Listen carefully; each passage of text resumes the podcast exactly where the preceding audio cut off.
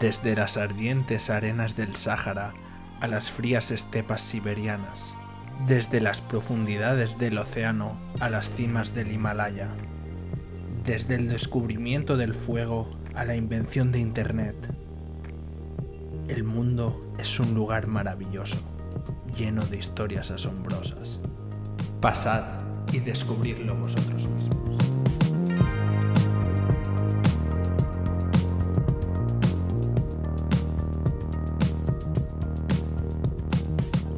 Hoy, leyes absurdas en el mundo. Las leyes. Hay de todo tipo, estatales, regionales, locales.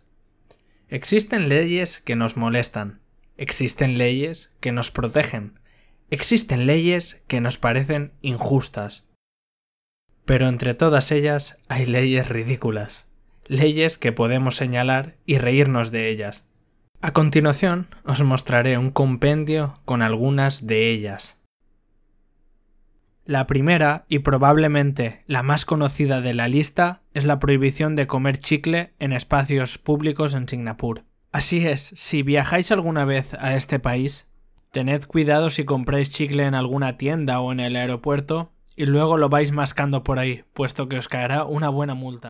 Esta ley fue establecida en el año 1992 aunque ya se venía gestando en años anteriores, cuando el gobierno de Singapur notó que los chicles ensuciaban mucho la calle, lo que aumentaba drásticamente el costo de limpieza y mantenimiento en lugares públicos. No obstante, también se detectó que los vándalos usaban la goma de mascar para manipular los sensores de las puertas de los trenes, lo que provocaba un mal funcionamiento del servicio. Esto provocó retrasos en la llegada de los trenes y averías continuas. Había que atajar el problema de alguna forma. Este cúmulo de circunstancias provocó que definitivamente se aprobara la ley para vetar los chicles de los espacios públicos.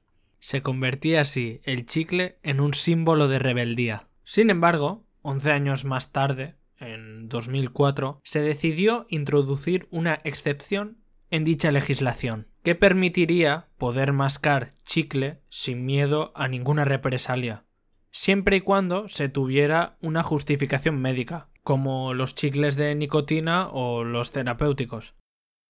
La segunda ley que viene a nosotros es un vestigio de los años en que abundaba la espada y la brujería, digo arquería. Como sabréis, era rara la guerra en que no estaba Inglaterra metida.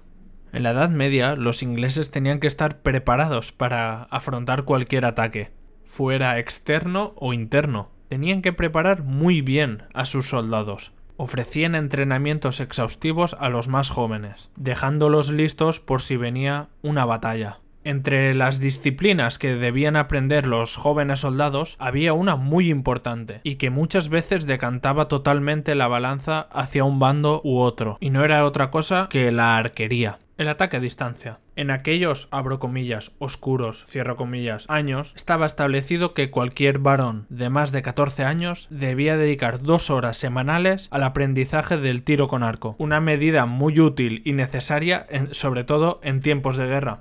Bien, como habréis adivinado, esa ley no se ha extinguido todavía. Sigue en la legislación inglesa. Eso sí, a un nivel muy simbólico, puesto que nadie hoy en día dedica esas dos horas a entrenar, excepto los tiradores de arco profesionales. Seguramente tumbar este tipo de leyes sea un engorro y una pérdida de tiempo que los políticos ingleses quizá quieran dedicar a otros menesteres. La ley número 3 viene de Japón. A pesar de ser un país que no destaca por su tasa de obesidad media, los japoneses establecieron una ley para intentar matar de una vez por todas esta lacra. El funcionamiento es muy simple. Todos aquellos que tengan una edad comprendida entre 40 y 74 años deben someterse una vez al año a una medida de cintura, llevada a cabo por el gobierno local o alguna compañía dedicada a esto. Y se establece un límite. Por un lado, para los hombres sería de 85 centímetros y por otro lado, para las mujeres sería de 87. En el caso de rebasar este límite, el ciudadano en cuestión tendrá que someterse a una educación alimentaria. El objetivo global es que en unos años el porcentaje de sobrepeso en Japón sea del 10% del total de la población. Teniendo en cuenta que la población de Japón ya es una de las más saludables en el mundo, el único efecto que parece haber producido esta ley es un aumento en la ansiedad de los japoneses, ya que unos meses antes o unas semanas antes intentan ponerse las pilas para llegar al mínimo. Por cierto, ¿nadie piensa en los luchadores de sumo?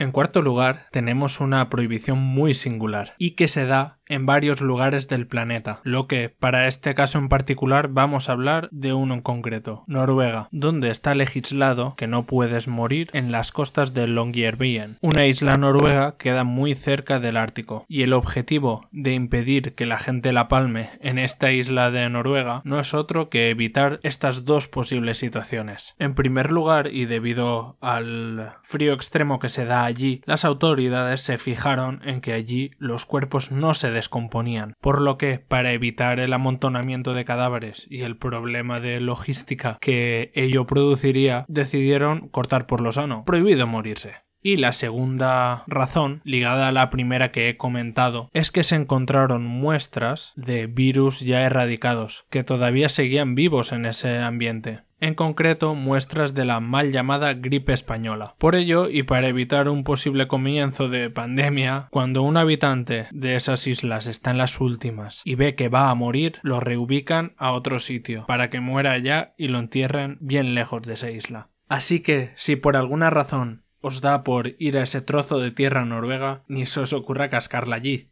y por último, en estas primeras cinco leyes absurdas, voy a contaros una que se da en Jamaica, país de grandes velocistas, pero que hoy en día no recomendaría demasiado ir como turista, puesto que las tasas de homicidios son bastante altas, incluso para ser Centroamérica. Bueno, y sumado a esto tenemos la ley ridícula, que en mi opinión puede ser la más comprensible de las cinco, Bien, en el país hay una ley que tiene en cuenta tu etiqueta, tu código de vestimenta. Y no es nada relacionado con llevar el estereotipado gorro Rastafari, sino más bien es una orden relacionada con llevar ropa militar o ropa de camuflaje, debido a que estos patrones de colores que lleva este tipo de ropa podría confundir de alguna forma a la población, confundiéndolos con militares propiamente dichos o con otra clase de soldado. Y vaya, la multa que te puede caer por pillarte vestido con un ropaje de estos no es nada barata. Diez mil dólares en concreto. Así que tenedlo en cuenta por si alguna vez estáis haciéndoos la maleta para iros a Jamaica.